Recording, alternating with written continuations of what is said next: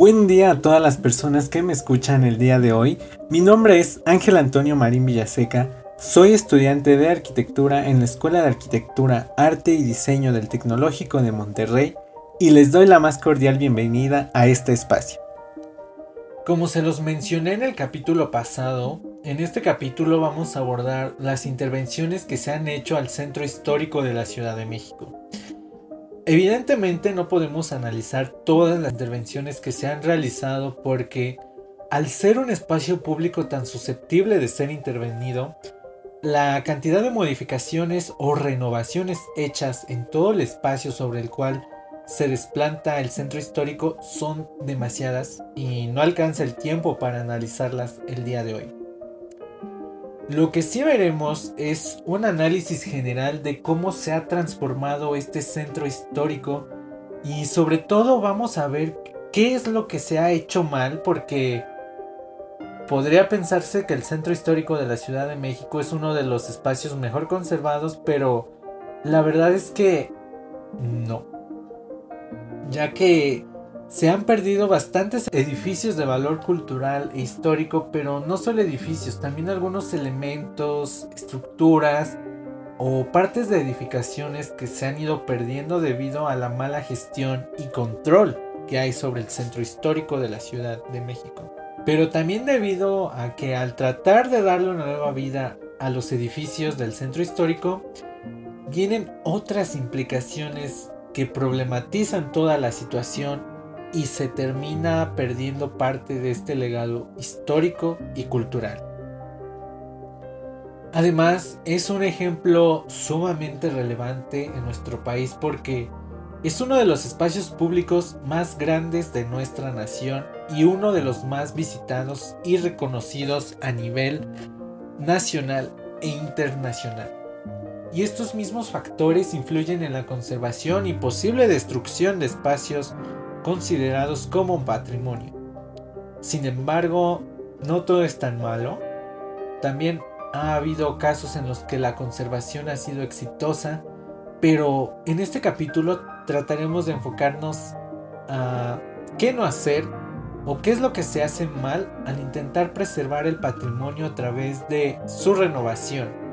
Porque la renovación sí puede ser de ayuda para conservar los espacios arquitectónicos que se tienen, pero no siempre resulta de la mejor manera, no siempre resulta como la mejor elección. Todo depende del plan integral o de las posibles consecuencias que se piensan a futuro sobre una intervención. No solo hacer la intervención por hacerla y ya tratar de darle un nuevo uso también se debe pensar a futuro qué podría pasar con la intervención. En los casos analizados en el capítulo anterior, era evidente que se estaba pensando en qué iba a pasar a futuro. Porque en las mansiones de Yucatán era evidente que éstas iban a seguir siendo utilizadas como un lugar de alojamiento para las personas, que podría haber alguna ampliación del hotel lo cual sería un tanto complejo ya que incluso el concepto del mismo hotel sería repensarlo porque ya no se conservaría como el concepto que tenemos ahora y que le ha dado tanta fama. Entonces, la visión a futuro podría ser mantener el lugar y darle ciertas adaptaciones o adecuaciones que lo vayan modernizando a lo largo del tiempo, pero manteniendo ese esquema tradicional y patrimonial. Y por el otro lado, en el parque La Fundidora, al convertir este espacio en un espacio público abierto, en un parque, eh, quienes lo diseñaron y construyeron y planificaron, están pensando en que este espacio va a ser utilizado día con día y puede sufrir ciertas alteraciones, modificaciones, pero eso se está contemplando, o eso por lo menos espero yo, eh, y hay un plan para mitigar los posibles efectos que se puedan dar a las estructuras de los hornos que puedan ser dañados y demás. Pero está pensado, está planificado. Mientras tanto que en el centro histórico de la Ciudad de México no existía, y quiero decir, no existía porque actualmente ya hay un poco más de regulación, pero anteriormente cuando se hacían algunas intervenciones, no existía como este mismo pensamiento de qué va a pasar o no, había un plan de que manejara o tratara de mitigar todas las complicaciones que se llegasen a suscitar tras intervenciones en el centro histórico. Por eso me parece importante destacar el día de hoy los errores que se pueden observar al intentar darle una nueva vida a monumentos arquitectónicos ya existentes. Y creo que sería bueno iniciar con la importancia que tiene este centro histórico para la identidad nacional y más aún para los habitantes de la Ciudad de México. Como vimos en capítulos anteriores cuando hablábamos del foro romano, que como les expliqué es prácticamente el referente de los centros históricos que se observan a lo largo y ancho de nuestro país, en donde edificios históricos, administrativos y de culto se encuentran localizados alrededor de una plaza y que esta plaza se ve rodeada por distintos tipos de viviendas, comercios y demás, pero que es este espacio central el detonante para la interacción social y para el propio crecimiento de la ciudad. Y de hecho, tanto en la antigua Roma como en la actualidad, las dimensiones del centro histórico, pero enfocados más en, digamos, los zócalos, nos dan una idea de la magnitud o de la importancia de las ciudades desde el zócalo de la Ciudad de México y la plaza principal que tienen dimensiones enormes. Eso hace referencia a que es el centro histórico más importante de México. Y de ahí nos podemos ir a escalas estatales donde observamos el mismo o un similar conjunto arquitectónico en donde se hace referencia a que esos centros históricos son los más importantes del estado, pero no son tan importantes como el de la Ciudad de México que tiene una importancia nacional. Y posteriormente nos podemos ir a escalas todavía más pequeñas con los municipios, que también llegan a copiar esta estructura similar al foro romano para la conformación de los centros históricos, pero a una menor escala y muchísimo menor a comparación con la del centro histórico de la Ciudad de México. Lo que nos dice que este espacio va a ser de vital importancia, pero para los habitantes del municipio. Quizás no tanto para las personas que viven en todo el estado, sino para un grupo un poco más pequeño. Entonces, si entendemos la importancia que tienen los centros históricos o estos espacios públicos abiertos para la población y para los habitantes, incluso de una nación, podemos entender que intervenirlo o hacerle modificaciones que puedan dañarlo u obstaculizar la vida social puede ser un error sumamente grave. Ahora bien, vamos a pasar un poco más a detalles acerca del centro histórico de la Ciudad de México, el cual no solo hace referencia a la Plaza del Zócalo, donde se encuentra la Catedral Metropolitana y el Palacio Nacional, sino que el centro histórico comprende un área más grande, y para ello voy a tomar algunas notas de la guía de buenas prácticas para las intervenciones en edificios del centro histórico, que ya es una regulación más moderna desde la administración actual del gobierno de la Ciudad de México, en el cual se establecen los parámetros de las intervenciones, pero también nos permite conocer el centro histórico de la Ciudad de México. Y para entenderlo, es importante mencionar que el polígono que conforma el centro histórico de la Ciudad de México se compone de dos perímetros. El primero de ellos es catalogado como la zona A y es la zona más antigua y con mayor cantidad de inmuebles catalogados como patrimonio. Es decir, hablamos del área principal donde se encuentra el Zócalo Capitalino, los edificios de gobierno, Palacio Nacional, la Catedral Metropolitana, y ciertos edificios que rodean toda esta área. Edificios de tipo colonial bajo los cuales iba surgiendo la Ciudad de México. Además de que también encontramos restos arqueológicos de lo que alguna vez fue la Gran Tenochtitlan. Restos que también son considerados como patrimonio. Y después se incluye una zona catalogada como B, que es más que nada una zona de amortiguamiento para digamos, dar protección a la zona central, pero esto no quiere decir que la zona que rodea a la zona central no tenga un valor histórico. También posee ese mismo valor pero en menor cantidad. Se considera como zona de amortiguamiento por el hecho de hacer esta transición entre la ciudad moderna o la ciudad que fue construida posteriormente a la ciudad antigua y el espacio en, donde surge la ciudad. Ambas zonas abarcan una superficie total de aproximadamente 10 kilómetros cuadrados en 770 manzanas y más de 9.000 predios con 1.600 edificios catalogados como monumento histórico por el Instituto Nacional de Antropología e Historia,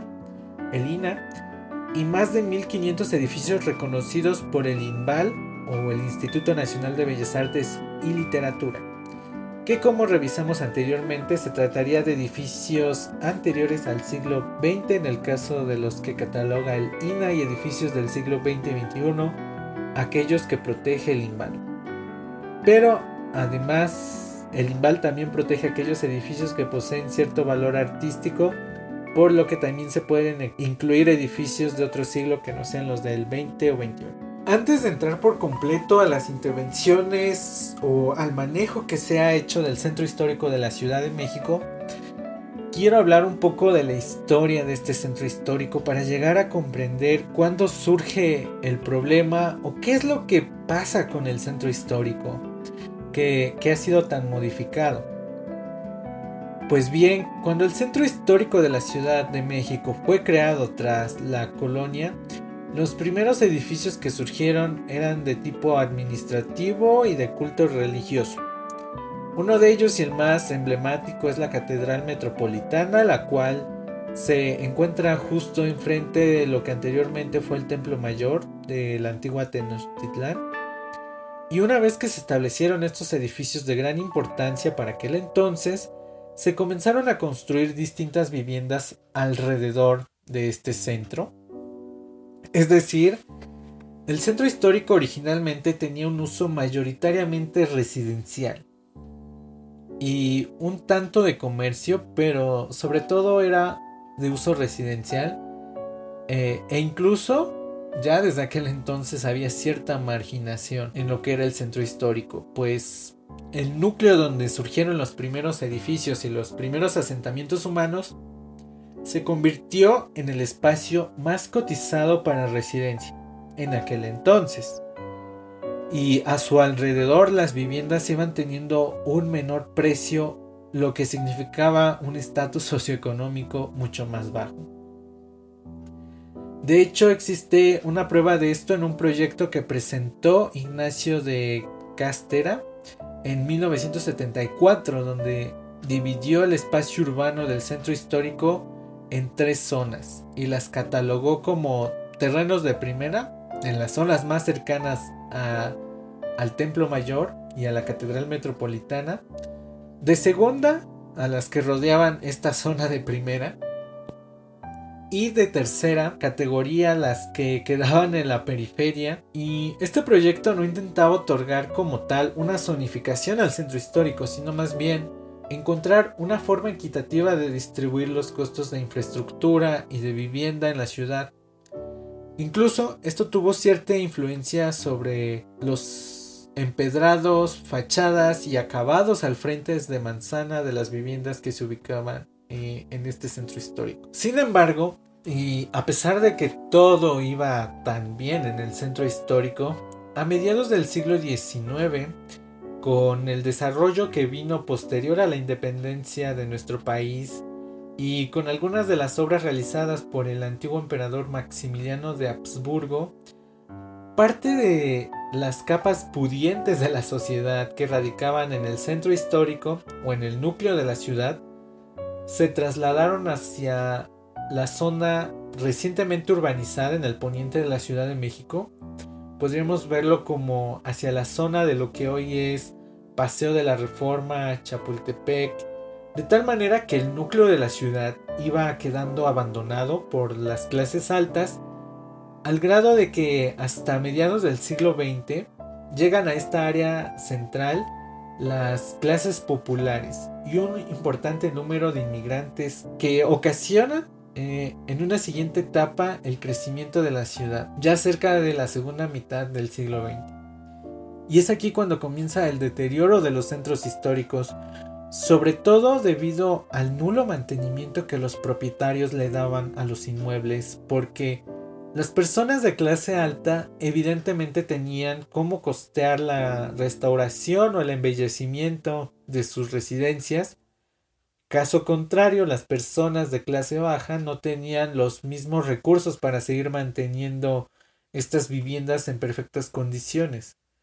por lo que desde entonces se comenzó a perder parte de lo que hoy vemos como patrimonio, porque quizá en aquel entonces no era considerado como tal, simplemente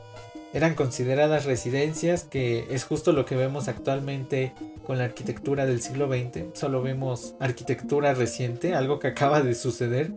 que tiene usos específicos, pero no la consideramos como algo de valor a largo plazo. Pero este no es el único factor que comienza a jugar en contra de la conservación de los centros históricos y especialmente en el de la Ciudad de México, sino que también viene un nuevo factor y es la relocalización o reubicación de instituciones y oficinas que buscan ubicarse en los principales centros en nuevas zonas urbanas que surgen alrededor de la ciudad. Es como si el centro de la ciudad estuviera perdiendo poder, importancia y valor. Pero no solo ello, sino que una vez que las personas que habitan la zona residencial del centro ya no pueden seguir pagando por esos espacios o ya no pueden seguir manteniéndolos, entra el comercio y el uso de estos edificios como bodegas para tratar de dar una vida nueva a, estos espacios. Y esto pues no le ha hecho mucho bien al centro histórico, a pesar de que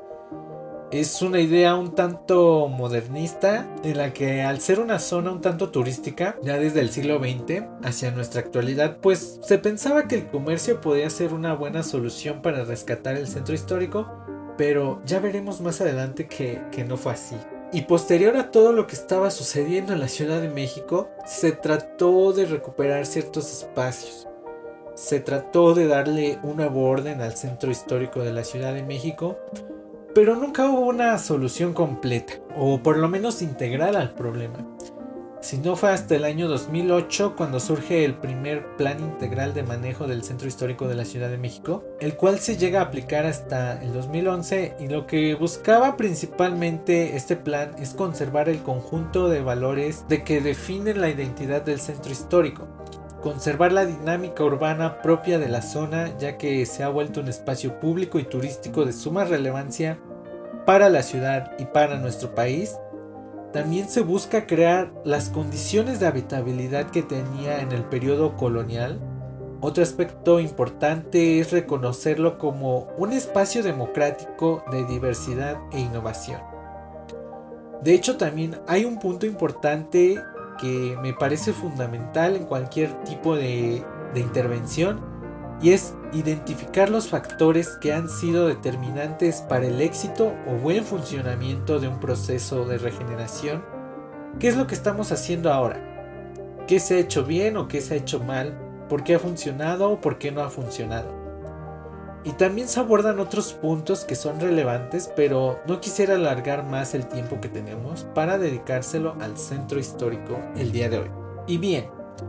¿cuál ha sido uno de los principales errores que se han cometido al momento de querer revitalizar el centro histórico de la Ciudad de México? Pues uno de ellos, y creo el más importante, es introducir un sector comercial terciario en esta zona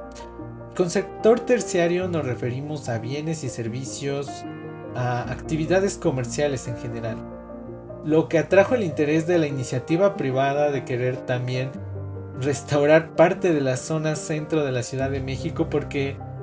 al ser un punto tan visitado por locales y extranjeros era una oportunidad imperdible para generar ganancias. Y uno de los más claros ejemplos es el paso o calle peatonal de Madero,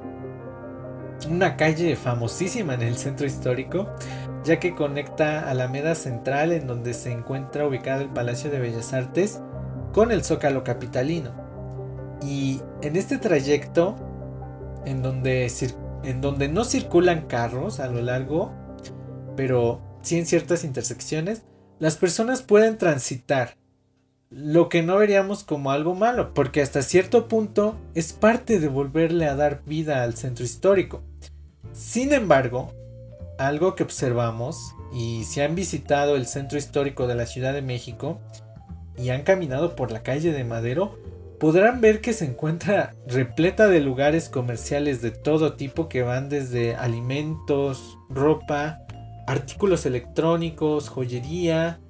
y entre algunos otros servicios como pueden ser salud y demás. Y no quiero decir que esté mal que se ubiquen aquí, pero gran parte de estos comercios e incluso empresas o franquicias de empresas que se llegan a situar dentro de esta zona no son conscientes y no son responsables con el patrimonio que están habitando. Porque podemos ver que hay edificios coloniales en las cuales en sus plantas bajas han sido totalmente modificadas para albergar algún puestecito o un centro de comida rápida. De hecho, algo que les quiero compartir es que cuando he visitado esta famosa avenida, me he percatado de que se han intervenido de una manera que, que no conservan parte de este patrimonio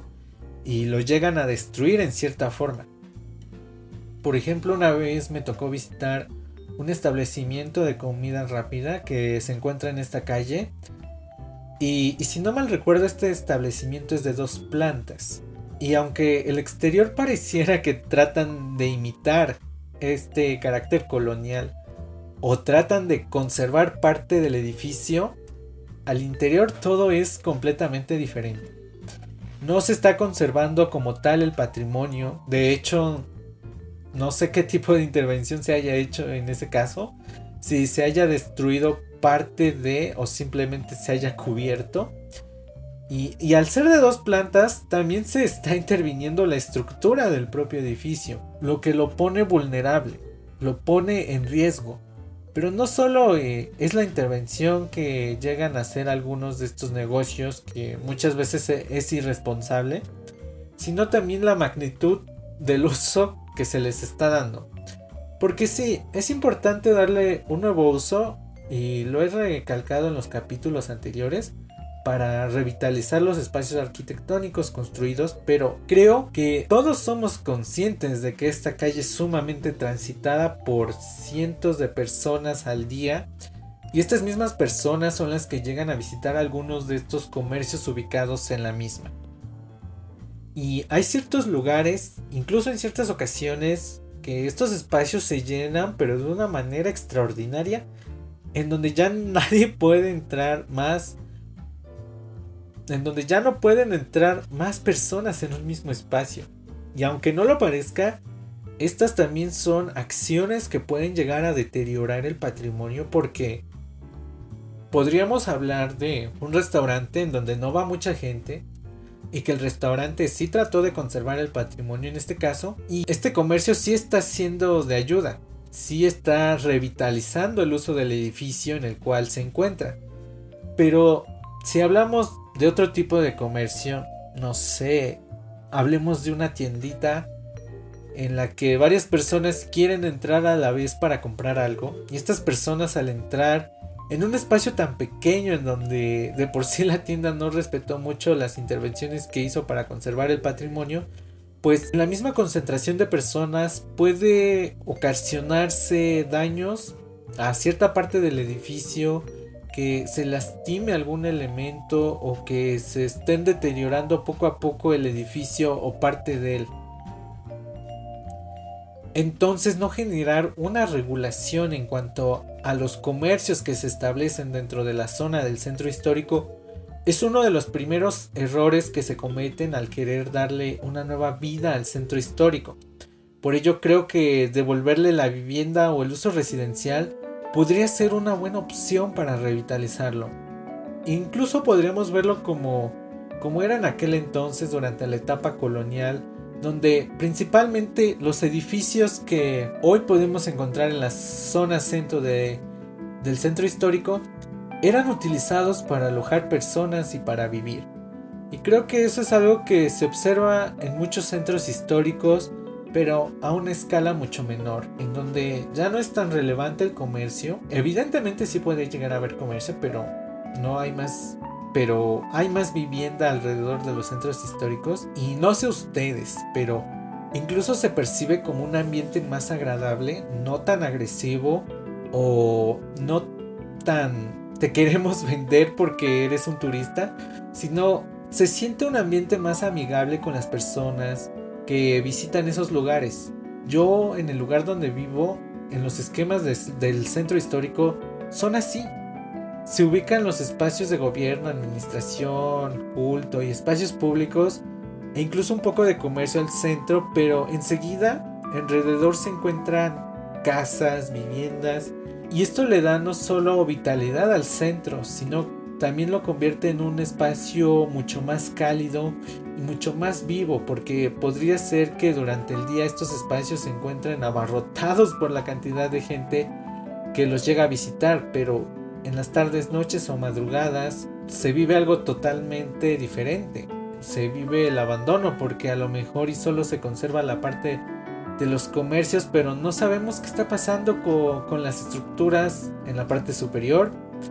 Y que si actualmente el gobierno de la Ciudad de México ya se hace cargo de ello, sería aún mejor que las propias personas que adopten estos espacios hicieran cargo de conservar, preservar, cuidar y mantener el centro histórico. Y en este sentido, el propio Instituto Nacional de Antropología e Historia ha sido consciente de que las intervenciones que se realicen en el centro histórico de la Ciudad de México o en cualquier otro centro histórico de relevancia en México respeten técnicas constructivas tradicionales, sistemas constructivos originales y de hecho el mismo INA marca un ejemplo el cual trata de las casas construidas a cal y canto, como lo es el Palacio de Marqués del Apartado, edificio que data del siglo XVIII y que se encuentra ubicado atrás del, Templo Mayor, o del Museo Nacional de las Culturas, edificios que, han sobrevivido perfectamente a pesar de los movimientos telúricos actuales y, a los que han vivido a lo largo de su historia en donde no sufrieron daños significativos a pesar de los hundimientos que se pueden presentar en el centro histórico debido al tipo de suelo sobre el cual se encuentra la ciudad. Por ello, el mismo INA reconoce que no es momento de flexibilizar los criterios en materia de intervenciones y que por el contrario, se deben hacer más rigurosas para intervenir estos monumentos que son tan entrañables para los mexicanos. O así lo dice Arturo Balandrano, a efecto de conservar el patrimonio cultural edificado y prevenir futuras afectaciones. Y yo consideraría que no solo se haga este análisis riguroso en futuras intervenciones, sino que se haga también en las intervenciones que ya se han realizado con la finalidad de poder restaurar los espacios que hayan sido destruidos o deteriorados a causa de una mala intervención. Pero esto no significa que hayamos que sacar las actividades comerciales o terciarias del centro histórico de la Ciudad de México, porque al final terminan siendo necesarias para poder seguir manteniendo vivo el centro histórico. Pero sí habría que minimizar la presencia de estas actividades con algunas reubicaciones de comerciantes, sobre todo de aquellos informales, y que han tenido un impacto negativo sobre el centro histórico. Pero al final, esto dependerá en gran medida de las leyes o normas que vayan regulando las intervenciones hechas y por hacer en el centro histórico de la Ciudad de México si es que no se quisiera volver a vivir una destrucción tan masiva de edificios como la ocurrida entre 1934 y 1965,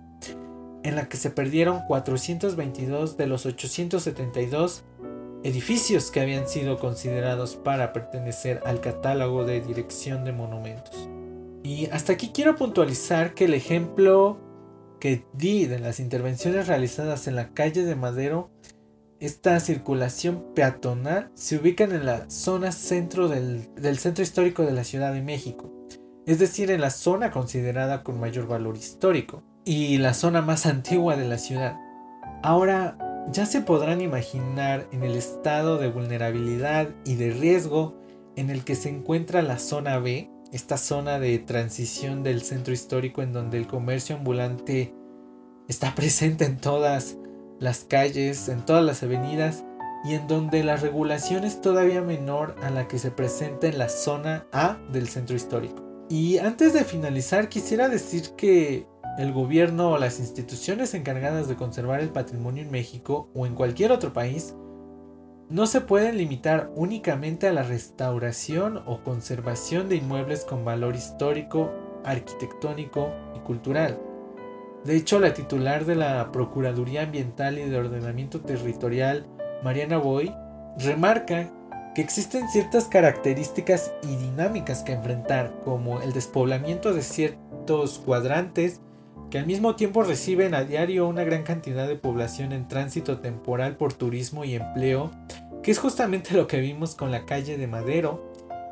Y para tratar de evitar esta problemática, esta misma experta nos explica que es indispensable tener un ordenamiento territorial adecuado. Quizá aquí ya no hablamos tanto de arquitectura, pero sí nos podemos ir por la brecha de urbanismo en la cual un ordenamiento territorial adecuado puede funcionar de manera, de manera excelente para tener este balance entre espacio comercial y espacio residencial en el centro histórico de la Ciudad de México, que tanta falta le hace, porque si solamente tenemos un uso de suelo comercial en la zona centro, esto evita que haya otro tipo de actividades o usos de suelo como lo es el residencial. Pero si en algún momento se llegara a reordenar el uso de suelo que se le ha dado al centro histórico de la Ciudad de México y lo mezcláramos con un uso residencial digno y hasta cierto punto regulado, entraría una nueva vida totalmente diferente a lo que hoy observamos en el centro histórico.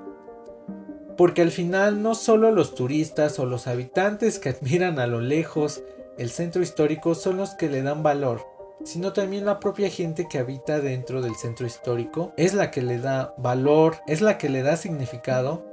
y la cual va a sentirse todavía más identificada con este centro histórico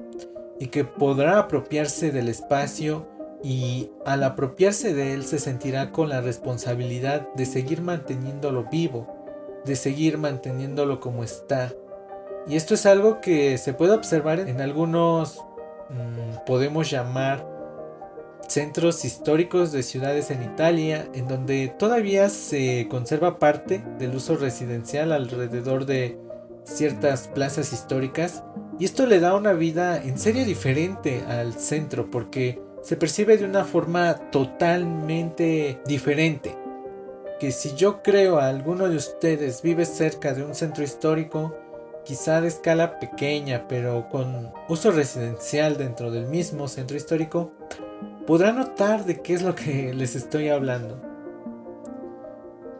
Espero que el día de hoy sí nos hayamos podido llevar un aprendizaje superior sobre la importancia que tienen estos centros históricos y sobre cómo no todas las intervenciones que se hacen al patrimonio pueden ser positivas, sino que también pueden llegar a resultar negativas para su conservación y preservación. Pero sobre todo, espero que hayamos podido reflexionar sobre la importancia que tiene apropiarse del espacio considerado como patrimonio y de darle una nueva vida, pero no bajo intereses completamente económicos, sino también bajo una mirada responsable de identidad y preocupación por el espacio que habitamos. Eso es todo por el capítulo de hoy y nos vemos en el siguiente capítulo.